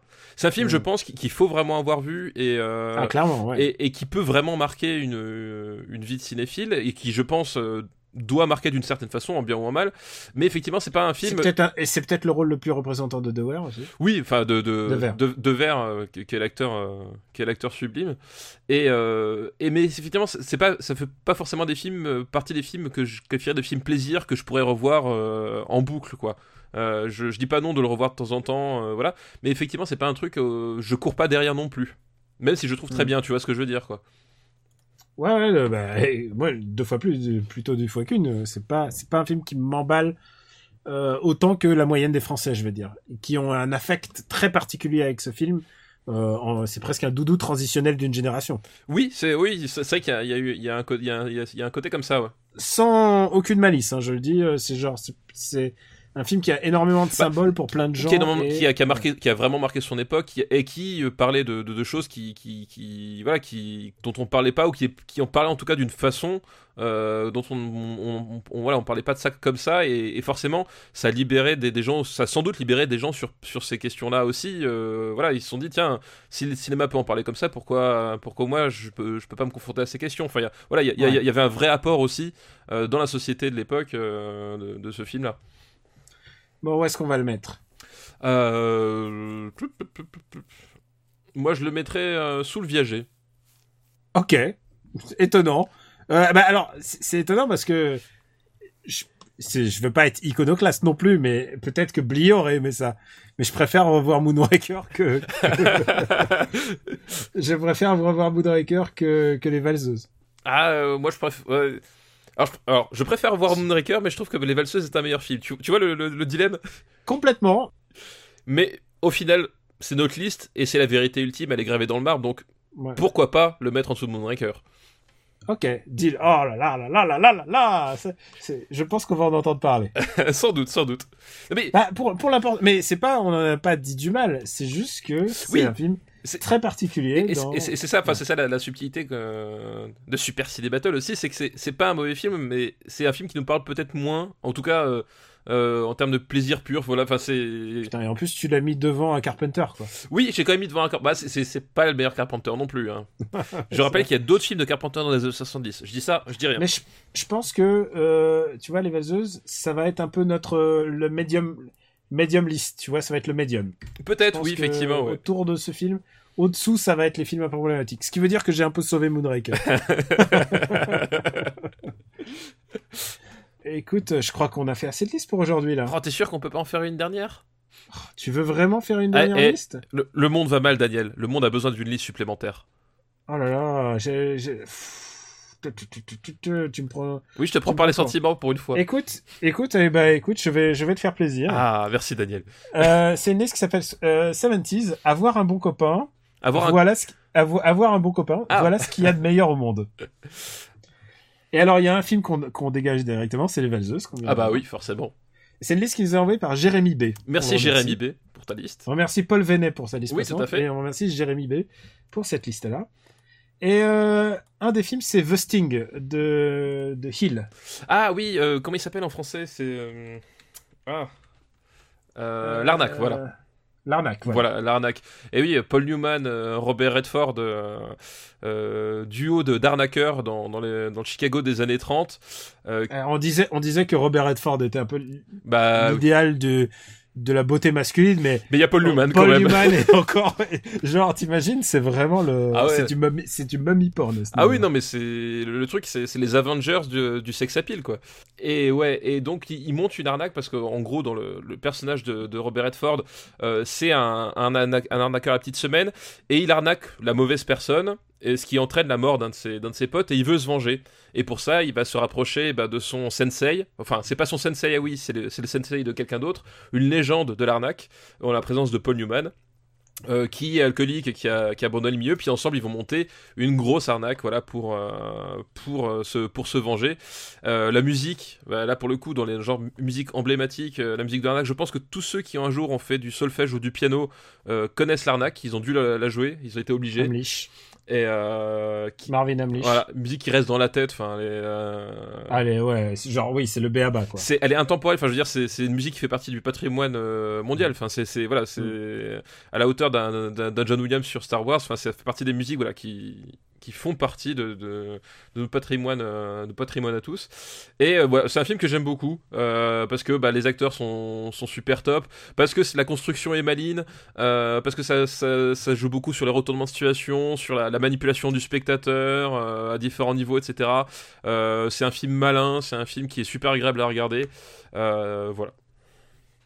Bah, écoute je suis assez d'accord avec toi c'est c'est vraiment un film de l'ère du temps début 70s quoi Oui, en plus, en plus, Il est tous. C'est un feel good movie de l'époque. En plus, oui, là, c'est ce que je veux dire. c'est- pas un film, euh, bah, on- on- contrairement à beaucoup dont on a parlé, c'est pas un film très noir. Au contraire, c'est il y a, c'est encore assez léger et il y a une vraie exigence de cinéma. Enfin, il y a, parce que ça se passe dans les années 30, donc il y a un petit côté a- déjà rétro de voilà, l'époque. exactement. Euh, c'est voilà, c'est vraiment un film qui est super agréable à regarder, même quand tu quand tu connais les, les différents twists, hein, parce que bah, forcément, qui dit arnaque dit chose trap, euh, dit twist, etc. Donc t'as- Mm. même quand tu connais les twists, quand tu le revois, bah, tu, tu, tu le revois pour le plaisir de la narration, pour la, la mise en place, parce que finalement, tu vois, c'est aussi à ça que tu reconnais un bon film à twist, c'est quand tu le revois, tu te rends compte que les twists fonctionnent parce que euh, ils, ils, ils- ils ont des, ils ont des racines, des appels et que oh, ils sont logiques par rapport au récit. C'est pas des trucs qui sont foutus n'importe comment, quoi. Ouais, c'est clair. Et là, voilà, c'est là, c'est vraiment un cas d'école. euh, tout est millimétré, des trucs que tu vois pas forcément au début, etc.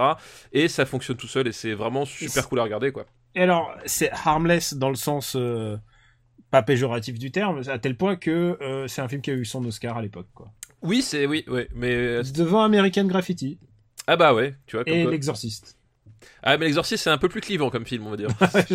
Ah, je- ça m'aurait étonné que l'Exorciste, Ouais. t'imagines l'Exorciste Oscar ouais, je je suis pas sûr que c'était vraiment ce qu'on appelle un film à Oscar euh, pour l'époque, quoi. Mais euh, mais voilà. Mais ça c'est un bon film Oscar, quoi. The Sting, l'arnaque. Euh, l'arnaque, l'arnaque. Où est-ce qu'on le met Moi, je préfère regarder l'arnaque à Conversation secrète personnellement.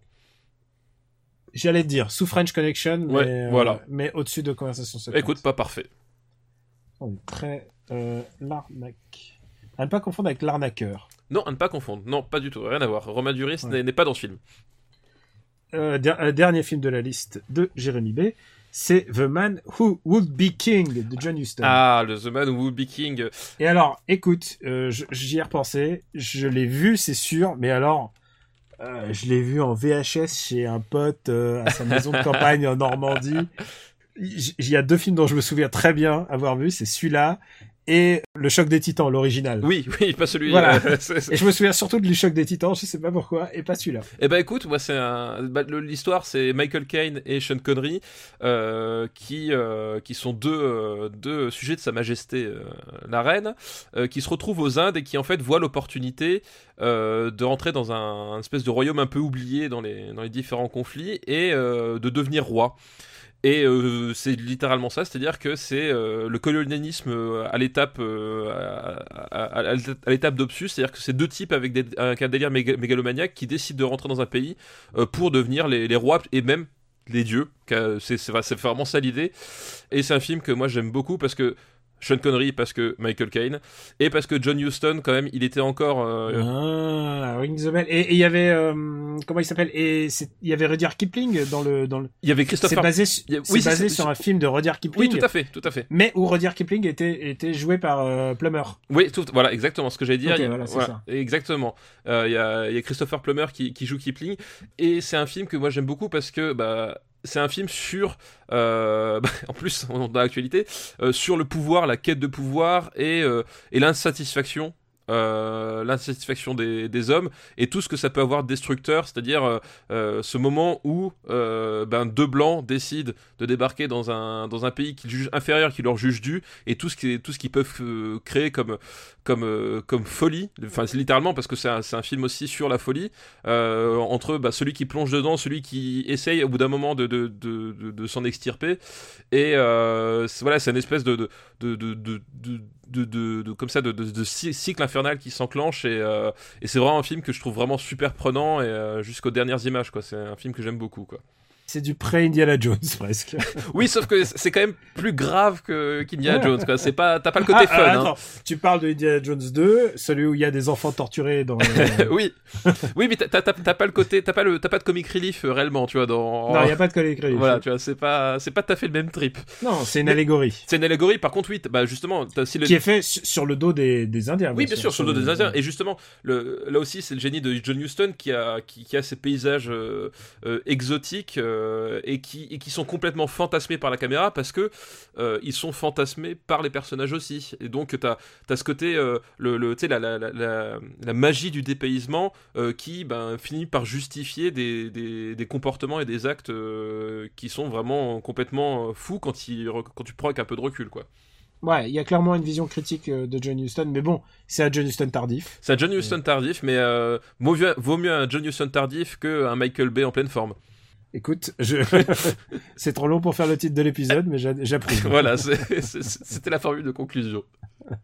Euh, où est-ce qu'on va mettre euh, The Man Who Would Be King, qui s'appelle en français? L'homme qui voulut être roi. L'homme qui voulait être roi. Très bien. Où est-ce qu'on le met? Euh, tu, tu, tu, moi, je regarde. Moi, je le mettrais bien à la hauteur des hommes du président, personnellement.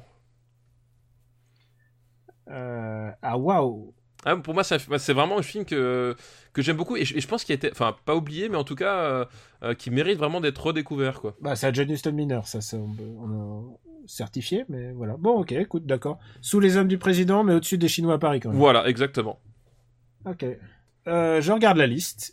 Elle a quand même vachement de gueule. Ah, eh, quand même, elle a de la gueule, notre liste. Fais un petit résumé des, des cinq premiers. Mais oui. premier, premier meilleur film des années 70. C'est Sacré Graal, Eh oui, eh oui.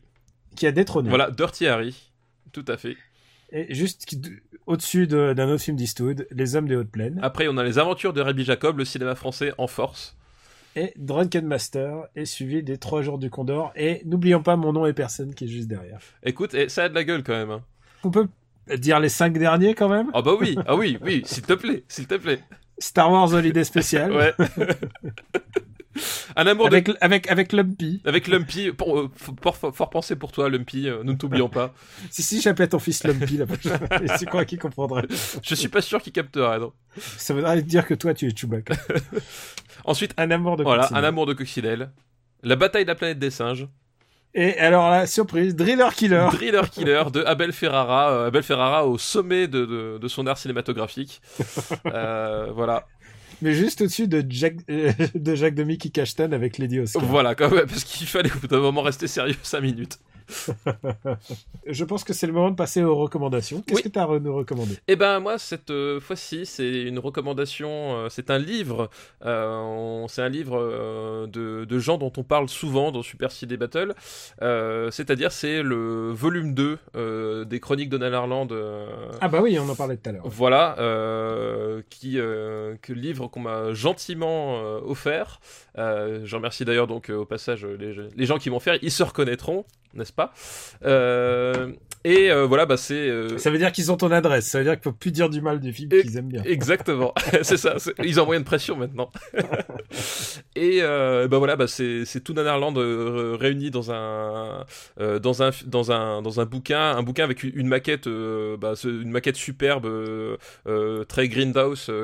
Cran- Une VHS. voilà, voilà, c'est sous forme de VHS que tu sors de son coffret, avec plein de petites anecdotes, avec beaucoup de bons mots, avec un, un classement aussi des meilleurs Hitler de Nanar. Donc euh, voilà, des, des- des trucs exceptionnels. Ça parle de mon Charles Bronson préféré aussi. Euh, Ça parle de mon Chuck Norris préféré aussi. voilà, ça, ça parle de Cyborg dont on parlait dans les années 80. Euh, voilà, ça, ça parle de, de plein de films qu'on aime d'une certaine façon, un peu comme nos enfants euh, attardés qu'on aurait laissé tomber euh, sur l'autoroute à 140 km/h. Euh, donc voilà, c'est J'ai pas d'enfant, mais je peux, que plus soyez. donc voilà, c'est voilà, ça, un bouquin qui, qui bah, comme comme l'esprit d'Anarland, c'est un bouquin qui, qui respire l'amour du cinéma quoi, euh, la- l'amour du, du, du vrai cinéma, du cinéma avec Christophe Lambert, euh, de voilà, Du, du cinoche qui fait plaisir. du cinoche qui fait plaisir ou du cinoche qui consterne, mais du cinoche qui provoque quelque chose en tout cas. Et voilà, et forcément c'est un truc, bah, je pense que vous- les, les auditeurs ont compris, c'est un truc qui nous parle à nous, euh, les gens qui parlent de cinoche euh, avec leur avec leur leur cœur, et donc voilà, je conseille Ouais. ce bouquin. Et non seulement ça, mais euh, bon, pour, pour reconnaître, euh, depuis pas longtemps en fait, quelques-uns des, quelques-uns des Gus, euh, ils font ça avec beaucoup d'humilité, ils font ça euh, vraiment, genre, ils, se, ils, ils mettent leur texte en avant et leur, leur, euh, leur amour du cinéma avant tout, et je trouve que c'est vraiment une méga bonne démarche. Ouais, puis c'est Enfin, j'ad- j'adore leur site. euh, Ouais, c'est- et vraiment, puis ça, voilà, c'est, enfin, ils le, ils le disent d'ailleurs au départ, c'était une bande de potes, et je pense qu'ils ont réussi à conserver, euh, à conserver cet esprit-là. Quand tu lis les textes, quand tu lis le truc, tu sais, voilà, t'as ce côté, euh, euh, les mecs qui veulent communiquer ce qu'ils, ce qu'ils ont kiffé et pourquoi est-ce qu'ils ont choisi ces films, qui, voilà, qui, qui dépassent l'entendement quand tu raisonnes 5 minutes de façon froide, quoi. Ouais, je te conseille le- le- l'épisode le, Commando des morts vivants qui vont quand il qui va passer sur Arte. Ah, Euh, bah oui, bah, je, je ne manquerai pas de regarder évidemment. Et alors moi ma ma écoute, pour une fois je vais faire un film Et euh, je vais recommander Mademoiselle de Park Chan-wook. Alors, je, Ah, je n'aurais ja- me- me- me- me voilà curieux parce que. euh, je n'aurais jamais cru recommander à Park Chan-wook parce que je suis pas fan de Park Ah, Chan-wook. alors moi, moi j'ai été fan de Park Chan-wook et euh, justement ça faisait longtemps que j'attendais euh, un film de Park Chan-wook qui me qui me touche un petit peu. Alors écoute, moi je suis pas fan de Park Chan-wook. Euh, je suis pas fan de Old Boy. Il y a plein, de- il y a plein de choses que je reproche. Mais là, n'est- pas la question. Je pense que c'est le meilleur film de Park Chan-wook. Euh, et c'est une histoire assez simple. euh, puisque c'est une euh, une c'est une femme qui est engagée comme servante d'une riche d'une riche japonaise et elle doit essayer de convaincre cette riche japonaise de d'épouser un mec euh, pour euh, pour fuir la tyrannie de, de son oncle qui la retient un peu prisonnière. Mais le problème, c'est que le mec en question, bah lui, c'est un arnaqueur et il veut l'épouser pour la pour l'héritage, quoi, pour D'accord. l'argent. Et c'est et c'est et au fur et à mesure, elle va se prendre d'affection, voire plus, euh, pour euh, pour cette pour cette riche héritière. Il y aura vraiment une une véritable tension tension sexuelle entre les deux. Euh, c'est un film que c'est un film vraiment beau, d'une beauté extraordinaire. Euh, ouais, vraiment, c'est vraiment son film le plus intelligent, je trouve. En fait, euh, tous les mouvements de caméra, en fait, suggèrent quelque chose que le film te répète sur le sur la place des femmes dans la société, mais aussi sur la, ça se passe en Corée, sur l'opposition entre la Corée et le Japon. C'est vraiment très très intelligent. Euh, moi, ça m'a ça m'a fait vraiment plaisir de voir euh, Park Chan Wook à un tel niveau. Ma copine était euh, était folle de joie parce que c'est un film un peu girl power. Et moi, j'aime ça parce que c'est aussi un film de sur la lutte des classes. C'est un film de il y a vraiment un propos sur euh, les riches, les pauvres, et aussi sur cette opposition Japon-Corée euh, qui- qu'on n'a pas l'habitude de voir en dehors de- des films de guerre ou des films d'occupation ou des choses comme ça. C'est quand même un sujet très tabou. C'est un film qui se déroule en deux langues presque tout le temps. Euh, ça parle japonais, mais ça parle coréen, et il y a des raisons pour lesquelles ça parle chacune de ces langues. Et c'est aussi un film incroyablement sexy. Incroyablement sexy. Je pense que c'est un des films les... Tu vois, avant, je faisais mon top de l'érotisme, euh, l'érotisme annuel que je voyais au cinéma. Je pense que c'est un top, top. Je pense que, écoute, si tu vas le voir en couple, quel qu'il soit, là, en l'occurrence, c'est, c'est un couple homo, mais dans le film, mais quel qu'il soit, je pense que tu vas ressortir avec des étoiles plein la tête et peut-être des idées, je ne sais pas. à voir. Donc je te recommande, je te reco- je, je, je te mets à la commande le Blu-ray, euh, tu, tu le recevras chez toi. et bien Ou sûr. plutôt, je l'adresse à ta femme. Exactement, c'est ça. Voilà. Donc, Mademoiselle de Park Chan-wook, euh, j'espère vous avoir convaincu parce que c'est vraiment un très très beau film qui mérite les éloges qu'il a en ce moment. Eh bien, Voilà. écoute, tu m'as, tu m'as donné, tu m'as donné foi. De toute façon, moi, voilà, euh, par Chan-wook, j'étais curieux de base, donc euh, voilà, je. Ouais, pourquoi ne pas être curieux de Park Chan-wook? Parce que même même quand il est il est nul, euh, First par exemple, euh, il y a toujours des choses à intéressantes. Ah non, mais c'est, un vrai, c'est un vrai metteur en scène déjà. Ça fait, Ouais. ça mérite au moins, au minimum, la curiosité. Voilà. Bah oui, c'est clair. Mais voilà, du coup, bah écoute, je, je m'empresserai d'aller voir dès que je peux. Oui, va le voir en VO dans ton bled. Oui, c'est ça. C'est-à-dire en, en, en sou- en savoyard, c'est ça, c'est le seul VO qui est disponible chez moi. Bon bah écoutez, on s'arrête là. C'était Super Ciné Battle épisode 16. On vous remercie encore une fois de nous suivre et aussi d'en parler autour de vous. Euh, je- euh, je- le bouche à oreille fonctionne. Euh, je le vois, je le vois à nos audiences cachées. Euh, euh, je le vois, je le vois vraiment, et aussi à vos retours qui sont très importants pour nous. Euh, on vous remercie donc de cette fidélité euh, et de faire du bruit autour de vous, de, de faire parce que parce que c'est un truc. euh, parfois on se dit putain les années 70 c'est un peu plus pointu et tout ça, mais les gens répondent présent et nous ça nous fait vraiment plaisir. Bah oui, les gens ont du goût, les gens ont du goût, qu'est-ce que tu veux? J'espère que vous sentez qu'on s'éclate à faire, à tel point que normalement je devais aller me coucher parce que demain matin je vais voir le Mel Gibson, mais mais mais tu m'as convaincu, tu m'as dit Ouais, allez allez, vas-y oui. allez vas-y, il faut qu'on lâche notre énergie. Exactement, on avait besoin. On avait besoin de, de- de parler de quelque chose de positif, on avait besoin de parler de cinéma, bordel. Voilà. Alors, euh, on est disponible sur le site supercinébattle.fr où vous pouvez aussi retrouver la master list euh, à jour. Euh, vous pouvez nous retrouver sur euh, YouTube et sur iTunes, et où tous les épisodes maintenant sont disponibles grâce à la magie et aux doigts de fée de notre ami Ouais, d'After Eight. Tout à fait. Euh, Stéphane, dis-nous tout, où peut-on te retrouver? Eh bien écoute, euh, comme d'habitude, au, au détour de, de Gamecult, euh, chez Third Edition, sur Twitter, gkpluginbaby, puis voilà, puis sur Sens Critique, plugin papa, sur Sens Critique, voilà, c'est pour ceux qui ont envie parfois de- de- d'idées de, liste, comme ça a été le cas cette émission. Ouais, mais le faites pas tout le temps. hein. Là, on l'a fait parce que c'était la bonne occasion et on avait besoin de s'éclater. Euh, et moi, alors, euh, bah, vous pouvez me retrouver sur euh, Twitter, at Robotics. Euh, écoutez, euh, c'est, c'est, je vais avoir pas mal d'articles qui vont euh, vers la fin du mois. Je vous tiendrai au courant sur sur Twitter. Il n'y a pas de il a pas de malaise. Peut-être je mettrai les liens, les liens s'ils sont publiés d'ici là. Euh, sur euh, sur le site internet. Enfin voilà, il n'y a pas de stress. Voilà. Sinon, euh, Camille Robotics sur Twitter. On est et aussi, faut pas l'oublier, on a aussi un Twitter officiel. Oui. Super Ciné Battle. Ouais, tout à fait. At Super Ciné Battle et on, adore répondre, ré- vous répondre. Voilà. Voilà, n'hésitez pas. vous, on vous remercie encore une fois de nous suivre et on vous dit à bientôt, à, à dans deux semaines si tout va bien. Voilà, exactement. Merci à tous. Ciao. Ciao.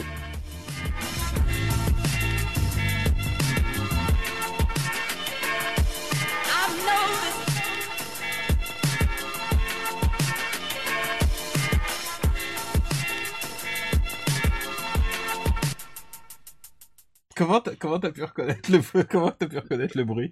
Non mais c'est la fréquence, je pense qu'il a une fréquence complètement unique, euh, Lumpy, dans sa voix. Il y a un truc, tu sais, qui m'a traumatisé, genre... euh, Et, et voilà, et j'entends la, la, la première note, enfin note si on veut, et voilà, ça, ça fait tilt dans mon petit cerveau. Mais tu sais, il y, a il y a un truc, je pense que faut se le garder pour le jour où on fait euh, Super Star Wars Battle. Super Star Wars Battle, est-ce qu'un jour on va faire ça, Daniel? Je, je pense qu'il est inévitable. Et surtout, il y a un truc, parce que je trouve ça dommage euh, qu'on ait parlé de Holiday Spécial et qu'on n'ait pas parlé de la séquence de, de porno VR. Oui, c'est vrai que- puisque ça, c'est une réalité. Dans le monde Star Wars, il y a du, du porno Wookie. Il y a du porno Wookie de, dans, un, dans, une, dans un programme familial dessiné à la période de Noël, hein. c'est c'est quand même pas rien. Et je veux dire, mon nom est personne, ok, on a commencé avec un doigt dans les fesses, mais je veux dire, le porno Wookie, c'est quand même, Et c'est quand même pas rien, c'est le grade au-dessus. c'est clair. Écoute ça. Ouais, non mais... Ouais, oui, non mais... Il y a Lumpy. Lumpy, Non mais c'est, non mais c'est pas possible cette voix. Lumpy, il lui fait un câlin. Ah, mais il lui amène un cadeau. Il lui fait un bisou.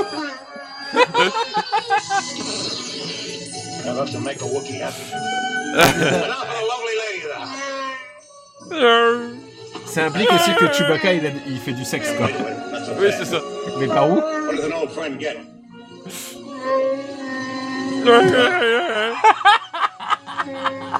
C'est... Ah, il lui fait un bisou, il a son cadeau.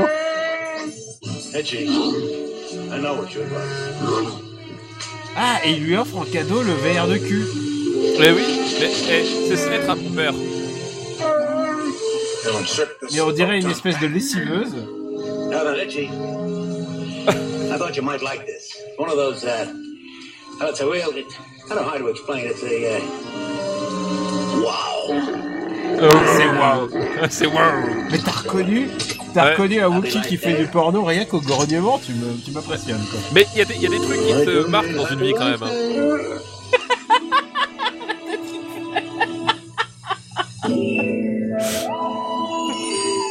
Ah putain, c'est dérangeant. ah le malaise, putain. Euh, c'est malaisant. Eh, tu sais quoi? C'est comme quand c'est le, le problème du porno VR quoi. Les gens se demandent mais est-ce que ça sert vraiment? Mais Mais oui t'imagines, euh, t'imagines un Chewbacca qui se branle là-dessus quand même. c'est, que des, c'est que des questions auxquelles t'avais pas eu envie d'avoir la réponse. Exactement. Putain, c'est l'Oculus, quoi. Écoute, il faudra qu'on en reparle. Ouais, je, je pense qu'il... Oh là là, qu'est-ce que c'est bizarre comme rêve Enfin, comme porno